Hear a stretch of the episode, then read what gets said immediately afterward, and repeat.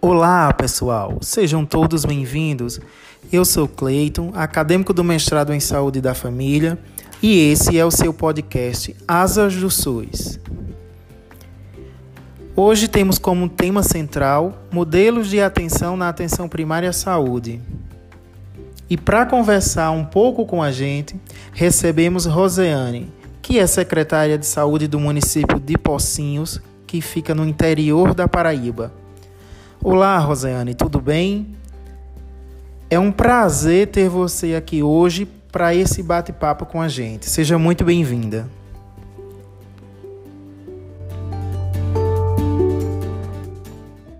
Olá, eu quero agradecer a você por esse convite, né, esse espaço para podermos dialogar um pouco sobre esse SUS que vivemos diariamente e que nós, tanto eu quanto você, somos militantes desde que chegamos nele, né? Então é um prazer para mim poder contribuir com esse seu trabalho, tá bom? Fique à vontade, estou aqui para conversarmos sobre o SUS. Roseane, para iniciarmos, conta para a gente o que você entende por atenção primária e quais os principais desafios e conquistas desse modelo? Como o próprio nome diz, atenção primária é a primeira atenção dada ao usuário, né? Aquele que nos procura, é aquele serviço básico que a gente pode oferecer é, a uma população. Na atenção primária, a gente tem como objetivo principal a promoção e a prevenção, né? Embora isso não nos tire a responsabilidade também de tratar, dependendo do problema que o usuário traga. Mas é isso, é o primeiro atendimento, é a sua chegada ao serviço. É a partir da atenção primária que nós vamos dar o destino que o usuário vai seguir, né? Até chegar à atenção especializada e resolver o seu problema. Os desafios é, desse modelo é justamente é, fazer promoção e prevenção, né? A gente sabe que depende muito da educação, a gente promover e, e prevenir. E a população ela ainda traz consigo muito forte a questão do modelo médico-cêntrico, de só procurar um serviço de saúde é, se apresentar algum problema de saúde. Né? E aí isso às vezes dificulta a gente a fazer esse alcançar esses objetivos da promoção e prevenção. E embora que a gente deve utilizar desses ambientes onde acontece a atenção primária, para através da educação mesmo conseguir mudar é, modos de vida, né? E, e as principais conquistas da atenção primária, uma das principais conquistas é, é a questão do multiprofissionalismo, né? A gente vê dentro da atenção primária é, através, além da equipe básica do PSF, onde a gente tem médico, enfermeiro, dentista, a gente pode ter, através dos núcleos de apoio, psicólogos, fonoaudiólogos, fisioterapeutas, é, nutricionistas. Imagine aí a gama de serviços que nós podemos oferecer na atenção primária para esse usuário. Então, isso é uma grande conquista, né? Apesar de que a gente sofre também como desafio com financiamento, né? Se a gente observar direitinho o que o que se recebe financeiramente por uma equipe de atenção primária, é, ele não sustenta nem a equipe, né? O valor, o valor que, que se recebe por uma equipe, praticamente não paga a equipe, né? Porque o médico da atenção primária, aqui no nosso município, é 10 mil reais o salário.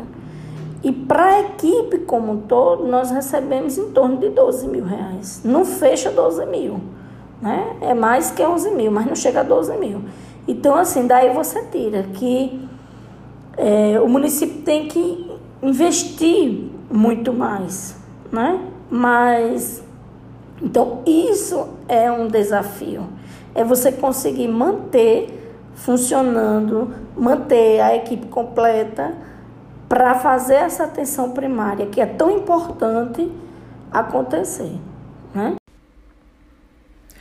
Perfeito então, Rosiane. Dando continuidade, nos fale como você acha que seria se o seu município adotasse um modelo misto, tendo como porta de entrada a atenção básica tradicional, as unidades de pronto atendimento e os centros médicos de especialistas.